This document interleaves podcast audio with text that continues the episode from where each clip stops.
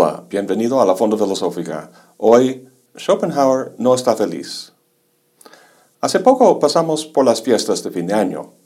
En algún momento entre las felicitaciones del 24 de diciembre y las del 31 de diciembre, me topé con esta imagen que expresó muy bien mi humor.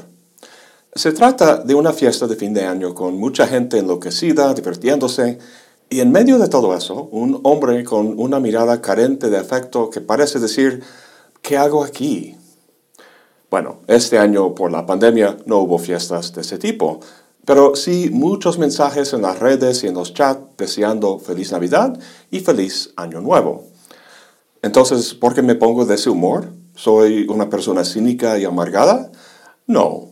Disfruto mucho mis amistades, la convivencia y el genuino calor humano. Y entiendo que por la desgracia de 2020, desear un feliz año nuevo cobra una especial relevancia. Sin embargo, nunca me ha gustado mucho ese rito social de tomar un día para celebrar algo en particular, como por ejemplo el Día del Amor y la Amistad, el 14 de febrero. Preferiría mil veces que cualquier otro día del año un amigo de repente me dijera, Darin, te quiero mucho, eres un gran amigo. Creo que mi queja es simplemente que todos esos deseos de felicidad en esas fechas se vuelve algo exagerado y forzado. Pero la felicitación no es el tema de este video, sino aquello que se desea, la felicidad. Pensaba que sería bueno empezar este nuevo año en la fonda reflexionando sobre eso que todos nos desean.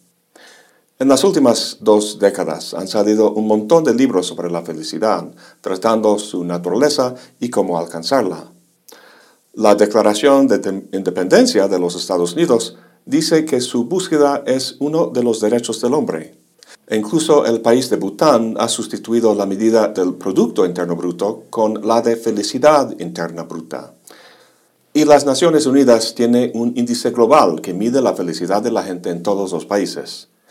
En los últimos tres informes, Finlandia ha ganado el primer lugar.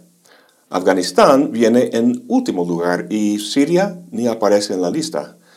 Creo que los sirios, tratando de sobrevivir una horrorosa guerra civil, ni tiempo tenían para responder la encuesta. Medir la felicidad no es como medir el nivel de colesterol en el cuerpo.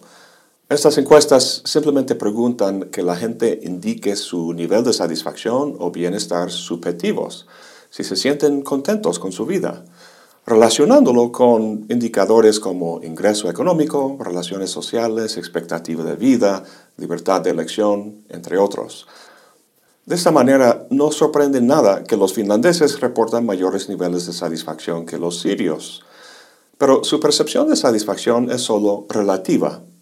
Los mexicanos vienen en el lugar 24 en la lista. ¿Cómo sería la vida de un mexicano que estuviera más feliz que un finlandés? Encuestas de ese tipo no nos dice. Para saberlo, tendríamos que tener un conocimiento más objetivo de la felicidad y la naturaleza humana. Es que es posible que nuestros compañeros nórdicos reporten mayores niveles de satisfacción porque se hayan adaptado mejor que otros a las condiciones de la globalización económica. Imagínate que esas condiciones fueran como una celda en la que el mexicano está pegando su cabeza en las barras mientras que el finlandés se queda parado en el centro de la celda. ¿Llamaríamos eso felicidad? Como dice Rousseau en el contrato social, también se vive tranquilo en los calabozos.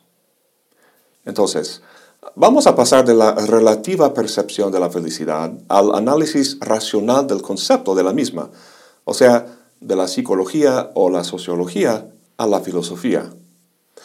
Ahora, hay muchos filósofos que han abordado el tema, desde Aristóteles hasta Sigmund Freud. En esta ocasión lo vamos a analizar desde Schopenhauer, ya que es el más pesimista con respecto a la posibilidad de una vida así llamada feliz. Puede que Schopenhauer se pase en su análisis y que lo que dice Aristóteles, por ejemplo, sobre las virtudes y el bien humano, sea más factible. En todo caso, creo que es importante ser lo más duro posible con este concepto para que no nos engañemos. Empecemos con una observación llamativa. En cualquier librería encontrarás muchos libros que te enseñarán cómo ser feliz, pero ninguno sobre cómo experimentar dolor, cómo sufrir. ¿Por qué? Porque el dolor y el sufrimiento son la posición default de la condición humana. Esto es algo que Schopenhauer, nacido en una familia rica, experimentó de joven cuando hizo un tour de Europa con sus padres. En todas partes vio de primera mano el sufrimiento de los pobres, lo cual le impactó mucho y contribuyó a la formación de su famoso pesimismo. Es bastante notable que el Buda de joven también salió del privilegio de su entorno al ver el mundo exterior y encontró ahí mucho sufrimiento. La primera de las cuatro nobles verdades que forman el meollo, de su pensamiento dice que todo es dukkha o sufrimiento. Es notable este paralelismo en la juventud de los dos, porque Schopenhauer descubriría en las primeras traducciones al alemán de los textos de la antigua India una gran similitud con su forma de ver el mundo. Entonces es con el sufrimiento como trasfondo que podemos dar cuenta de la felicidad. Pero primero tenemos que saber el alcance del dolor y el sufrimiento y sus causas. ¿Son solo los pobres los que sufren? Si fuera así, entonces la eliminación de cosas como el hambre y la inseguridad económica haría mucho más factible alcanzar la felicidad. Schopenhauer no es de esa opinión. Los pobres no son los únicos que sufren, sino todo ser humano y de hecho todo ser vivo. Una de las principales fuentes del sufrimiento es la naturaleza misma, la cual podemos entender en dos sentidos. Primero, la naturaleza exterior, es decir, cosas que nos infligen desde fuera, como huracanes, sequías, avalanchas, terremotos, y en general la inclemencia ambiental de todo tipo. Y dos, la naturaleza interior, desde nuestros propios cuerpos, es decir, la dolencia, la enfermedad y la inevitable muerte. En el mundo no humano, los animales sufren cosas como sequías y huracanes, pero muy pocos mueren de la vejez sino de la depredación de otros animales. La despiadada relación de presa y depredador se da a lo largo del reino animal. La naturaleza, como dijo el poeta Tennyson, es rojo en colmillo y garra. Y lo es incluso la naturaleza que ha creado el ser humano, su civilización, una segunda fuente de sufrimiento. Por un lado, la civilización humana nos ha dado defensas contra los efectos de la naturaleza, tanto los que vienen del exterior como del interior. No sufrimos de las sequías y de los dolores de muela como gente que vivía hace 500 años. Aunque puede ser que estemos pagando el costo de ese avance con el fenómeno actual del calentamiento global y con dolencias propias de nuestra civilización contemporánea, el estrés, la obesidad, dolores de cabeza, entre muchas más. Además, el ser humano sufre de la depredación de otros seres humanos.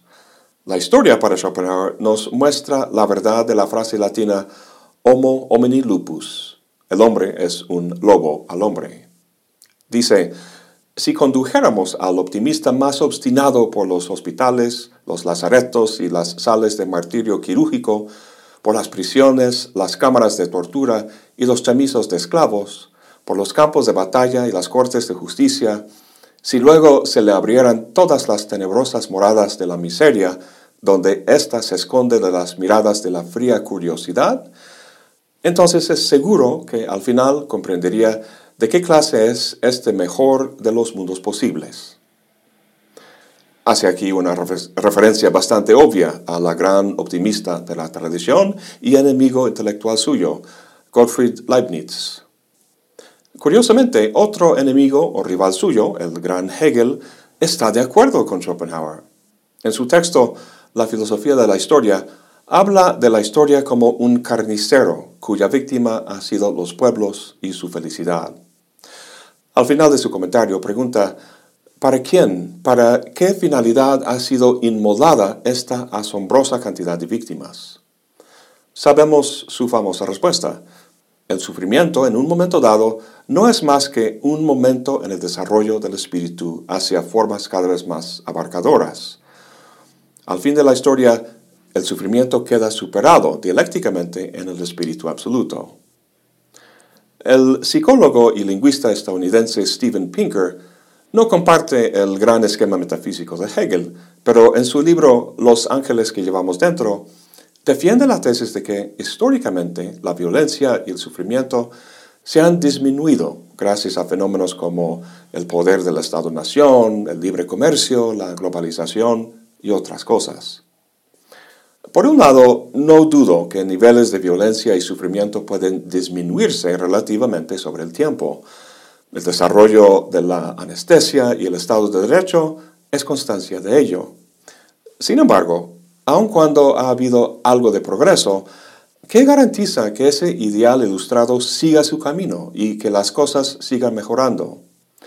¿No pone en tela de juicio eso el, el resurgimiento de movimientos fascistas y autoritarios en muchas partes del mundo? A fin de cuentas, no hay manera de saberlo. Análisis como el de Pinker son empíricos. Pueden medir fenómenos y establecer relaciones relativas de causa y efecto, sin embargo, no dan una explicación global. Los análisis propiamente filosóficos sí proporcionan eso. El Dios de Leibniz explica por qué este es el mejor de los mundos posibles, y el desarrollo dialéctico del espíritu en Hegel explica cómo el sufrimiento y la enajenación se van disminuyendo inexorablemente. ¿Y Schopenhauer? ¿Qué marco metafísico propone él? Pues para responder a esa pregunta tenemos que entender qué es lo que requiere de explicación. Para Schopenhauer, no es la perfección del mundo ni la paulatina superación del sufrimiento hacia un mundo más racional, sino la bruta permanencia del dolor y el sufrimiento. Si Leibniz, Hegel y Pinker no tienen razón, ¿cómo ha de ser la naturaleza de un mundo en el que el sufrimiento es ineludible? La respuesta de Schopenhauer es bastante novedosa. Sin embargo, sigue a Kant al plantearla en términos de un dualismo básico. En Kant, como sabemos, ese dualismo es aquel entre fenómeno y neumeno. Con él esperaba dar cuenta de la universalidad y necesidad del conocimiento científico, al menos en la crítica de la razón pura. El dualismo en Schopenhauer lo indica el título de su obra maestra, El mundo como voluntad y representación. La primera línea del texto dice, el mundo es mi representación. Básicamente lo que quiere decir es que todo lo que sabe y experimenta del mundo es de carácter representativo, o sea, lo que conoce no es la cosa tal como es en sí misma, sino tal como se presenta a su conciencia. Esto obviamente no es otro que el esquema kantiano, su mundo fenoménico. Pero donde Kant colocó detrás de ese mundo el neúmeno, Schopenhauer coloca lo que llama la voluntad. En Kant, lo que determina las características del fenómeno no es el neúmeno, sino el sujeto humano, las formas a priori de la intuición y el entendimiento. En Schopenhauer, la razón humana y su actividad cognitiva son parte del mundo fenoménico. Gracias a ello, lo que determina la actividad de la razón, el conocimiento y todo el mundo fenoménico es la voluntad. La voluntad es la sustancia del cosmos, por así decirlo, una fuerza o energía unitaria que Schopenhauer describe como un impulso ciego, un esfuerzo sin cesar, un eterno devenir. Todo lo que sea delimitado o determinado, o sea, los fenómenos de nuestra experiencia, las cosas del mundo familiar, son expresiones o objetivizaciones de esa voluntad. Muy a diferencia de esa voluntad son las ideas platónicas, las leyes, lo eternamente estático y perfecto. Si en la antigüedad fue Parménides quien dio la pauta para esa recurrente caracterización metafísica de la naturaleza del cosmos, fue Heráclito, con sus nociones de fuego y conflicto, quien dio la pauta contraria, la que Schopenhauer, milenios después, reivindica en su noción de la voluntad. Dado su carácter agitado y caótico, la voluntad se expresa en el mundo precisamente en términos de conflicto. Por tanto, eso que comentamos de la naturaleza siendo roja en colmillo y garra, y el hombre siendo un lobo al hombre. Lo interesante del planteamiento de Schopenhauer es que la guerra y la crueldad que vemos en el mundo, el sufrimiento que experimentamos, no es contingente, sino necesario, debido a su origen metafísico. No podemos cambiar este sentido más hondo del mundo mediante el idealismo de Hegel. El mundo como fenómeno, no es racional, sino irracional, fuente de crueldad y sufrimiento. Ahora bien, aquel fenómeno que nos interesa entender o explicar es la felicidad. ¿Qué nos dice esta metafísica de la voluntad al respecto? En primera instancia, pareciera, por lo que hemos visto, que experimentamos dolor y sufrimiento constantemente. Pero no es así. Yo, por ejemplo, me siento bien en este momento. No diría que me siento feliz, pero al menos no siento dolor. Pero eso es justo el punto de Schopenhauer. Lo que llamamos felicidad o satisfacción no es algo positivo en sí mismo, sino solo la ausencia de dolor. De la misma manera que la oscuridad no es algo en sí mismo, sino solo la ausencia de luz. Schopenhauer explica el binomio dolor-felicidad en los términos más familiares de deseo y satisfacción. La satisfacción, dice, no es más que la satisfacción de un deseo, pues el deseo, es decir, la carencia, es la condición previa de todo placer. Mas con la satisfacción cesa el deseo y por lo tanto el placer. De ahí que la satisfacción o la felicidad nunca pueden ser más que la liberación de un dolor, de una necesidad. Siendo una carencia o una falta, el deseo es doloroso. Satisfacer el deseo es, pues, satisfactorio o placentero. Pero este placer o felicidad, o lo que quieras llamarlo, su ser es meramente negativo, porque no es más que la negación del dolor. Ahora bien, en esta dinámica entre el deseo y su satisfacción puede pasar una de dos cosas. Primero, al satisfacer un deseo, el placer que se siente pronto desvanece, porque viene un nuevo deseo a tomar el lugar del primero. De esa manera uno experimenta un estado generalmente constante de dolor. Recuerda que desear es sentir dolor. El ser humano no puede pasar mucho tiempo antes de presentarse una nueva necesidad, pero en el mundo actual en que vivimos, objetos que nos hacen falta son casi omnipresentes gracias a la mercadotecnia. Es muy difícil escaparse de la publicidad y de la demoníaca generación de nuevos deseos uno tras otro. Pero bueno, vamos a suponer que logras satisfacer tus necesidades básicas, y no tienes problemas económicos y no te dejas caer en la trampa de la publicidad.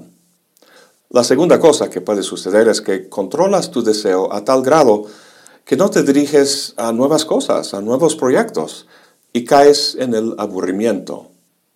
Imagínate un mundo, dice Schopenhauer, donde todo creciera solo y los pichones volaran asados, donde cada cual encontrase enseguida a su amada y la consiguiera sin dificultad.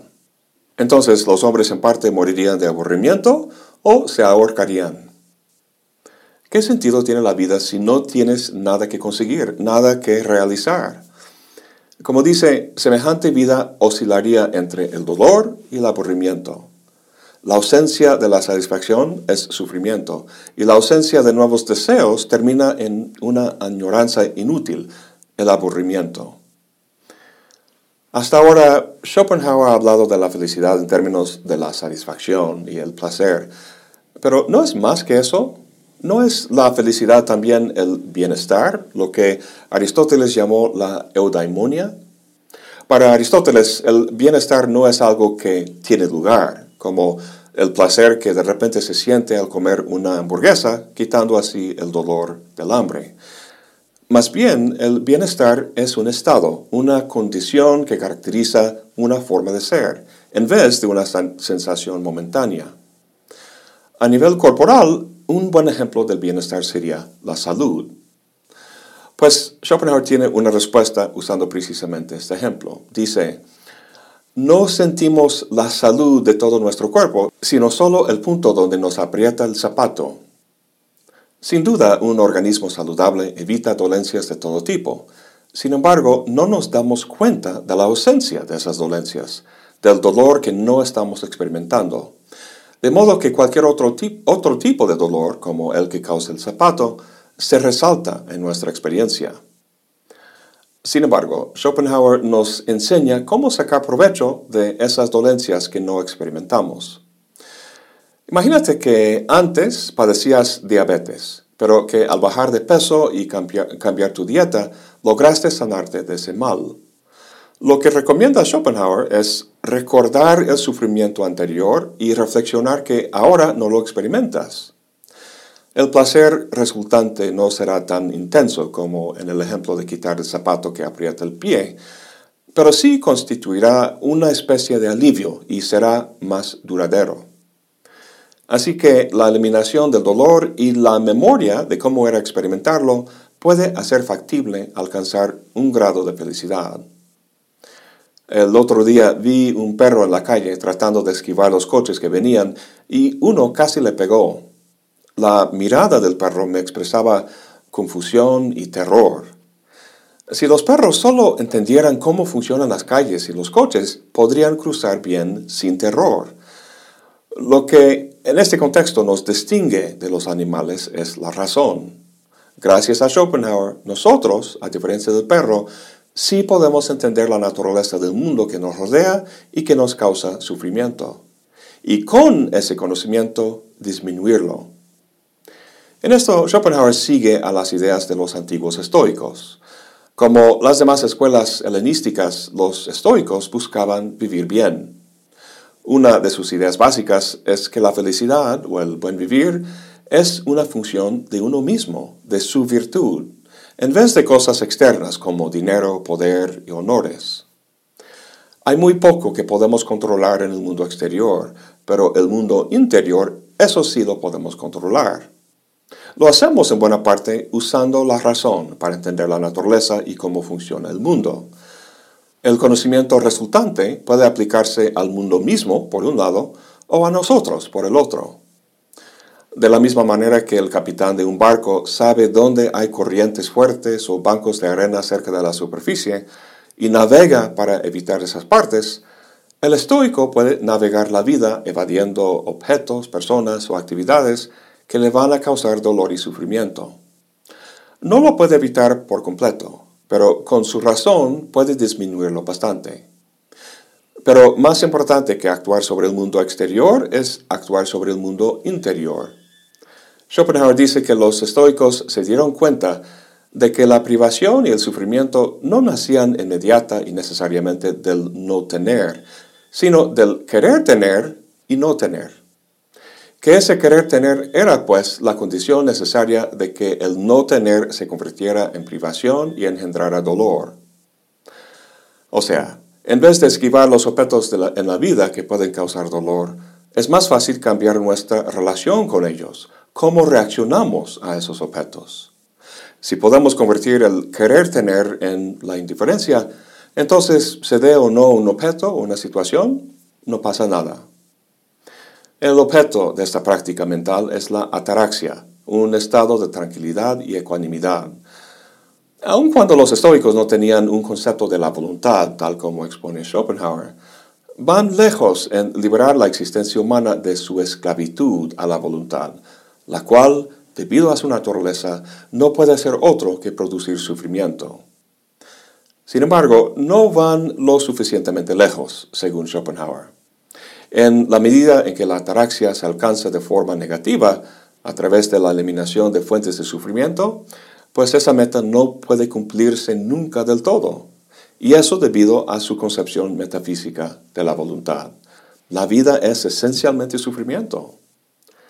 Entonces, de acuerdo con sus supuestos metafísicos, Schopenhauer, estrictamente hablando, tiene razón. La vida de un estoico no puede estar del todo libre de sufrimiento. La pregunta es si la alternativa, es decir, la no existencia, sería preferible. Schopenhauer no toma ninguna de las dos alternativas, sino la de simplemente negar la voluntad individual. En vez de una vida semi-satisfecha, aconseja el ascetismo, como el que se practicaba en la India antigua. En el contexto de una discusión del sabio estoico, Schopenhauer dice, Qué distintos aparecen junto al sabio estoico los vencedores del mundo y los penitentes voluntarios que la sabiduría hindú nos ha presentado y ha producido realmente. No sé tú, pero esta famosa conclusión de Schopenhauer siempre me ha parecido excesiva. La negación o renuncia del yo sigue a una interpretación muy literal del concepto de nirvana en el budismo. Ahí nirvana significa literalmente extinguir, es decir, extinguir las llamas del deseo, las cuales causan tanto sufrimiento. Sin embargo, las cuatro nobles verdades que tratan del sufrimiento y el deseo y su extinción son seguidas por el camino óctuple, cuyos elementos describen cómo vivir en el mundo de forma sana. Nunca me ha parecido que describen la vida de esos penitentes y renunciantes hindúes que se han apartado del mundo. Pues años después, leyendo nuevamente a Schopenhauer, me di cuenta de que tiene su propia versión del camino óctuple del budismo, la cual nos permite interpretar de otra forma lo que parece ser el severo ascetismo de la autonegación. Bueno, si hemos de actuar en el mundo, necesitamos la capacidad de hacerlo, una capacidad que los antiguos llamaban la virtud. ¿Cómo se da la virtud? Schopenhauer dice, ciertamente la virtud nace del conocimiento, pero no del conocimiento abstracto que se puede comunicar con palabras. Si fuera así, se podría enseñar y, al expresar aquí en abstracto su esencia y el conocimiento que lo funda, habríamos mejorado también éticamente a quien lo comprendiera. Pero eso no es en modo alguno así. Antes bien, con las exposiciones o sermones éticos no se ha podido hacer un hombre virtuoso más de lo que todas las estéticas desde Aristóteles acá hayan hecho un poeta. Schopenhauer critica aquí el alcance de la razón, su capacidad de guiarnos en el buen vivir. Si la mera posesión del concepto no puede producir arte, tampoco produce virtud. Si no la razón, entonces ¿qué?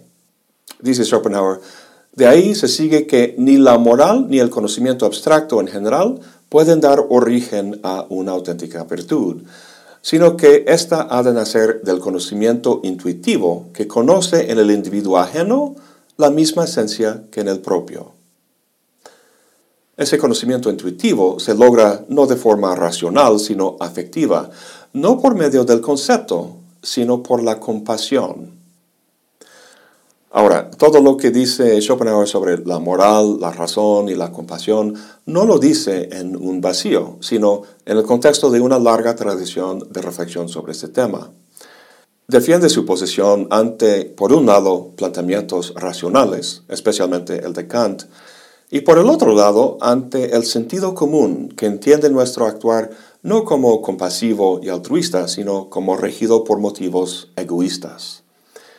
Todos esos detalles son muy interesantes e importantes, pero no tengo tiempo para tratarlos aquí. Su debate con Kant sin duda lo trataré en otro video. Pero por el momento basta saber que para Schopenhauer una acción tiene valor moral solo en la medida en que haya surgido de la compasión. Etimológicamente sabemos que compasión significa sufrir con, para Schopenhauer, la compasión no significa sentir mal por el otro, sino literalmente sufrir con él. Dice, en todo momento estamos conscientes de que Él es quien sufre, no nosotros. Y es precisamente en su persona, no en la nuestra, que sentimos el sufrimiento. Sufrimos con Él y por lo tanto en Él. Sentimos su dolor como suyo y no imaginamos que sea el nuestro. En inglés tenemos un decir, misery loves company, lo cual quiere decir que la miseria no pesa tanto si va acompañada, si otros comparten la, miseria de uno. Hace unos días me desperté para encontrar que no había internet. Era frustrante porque había varias cosas que quería hacer en línea y pensaba que iba a tener que ir a la compañía de teléfonos y hacer el reporte y todo eso. Pasé con mi vecino para preguntarle si tenía internet y me dijo que no, que todos los vecinos estaban en lo mismo. Instantáneamente me sentía mejor. Esto no es el mejor ejemplo porque hay sufrimiento mucho peor que eso, pero creo que todos hemos tenido esa experiencia. Entonces, la compasión es bueno porque contribuye a la disminución del sufrimiento en el mundo.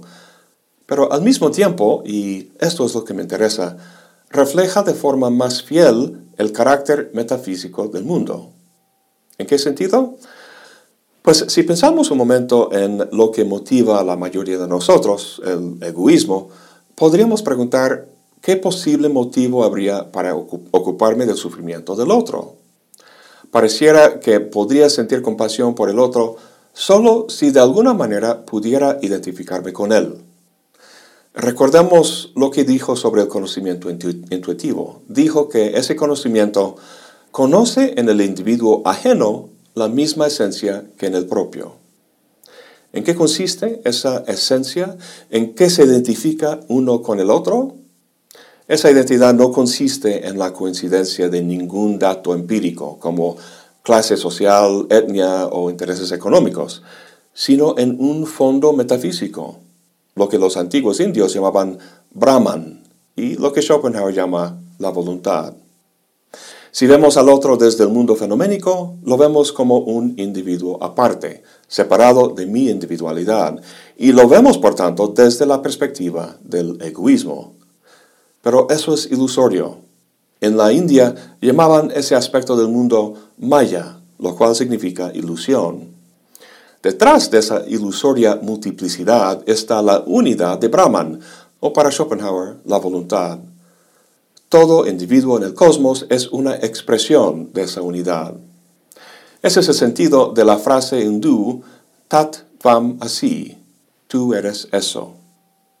De esa manera, en la compasión, cuando sufrimos con el otro, estamos yendo más allá de la dimensión fenoménica en la que, debido a la expresión de la voluntad, se padece el sufrimiento. En la compasión uno renuncia a su individualidad y es la renuncia, entendida en ese sentido, que nos permite volver al severo ascetismo que Schopenhauer aconseja. No es una cuestión de apartarse del mundo, como los renunciantes de la India antigua, sino de apartarse de la ilusión de la individualidad. Hice una búsqueda en Google por imágenes de gente feliz y esto es lo que encontré. Todo lo que Schopenhauer nos ha dicho sobre el sufrimiento, el estoicismo y la compasión nos llevará a la felicidad, esa felicidad que nuestra cultura tan insípidamente nos desea. No, y eso me hace feliz. Eso es todo por hoy. Gracias por acompañarme. Hasta la próxima y buen provecho.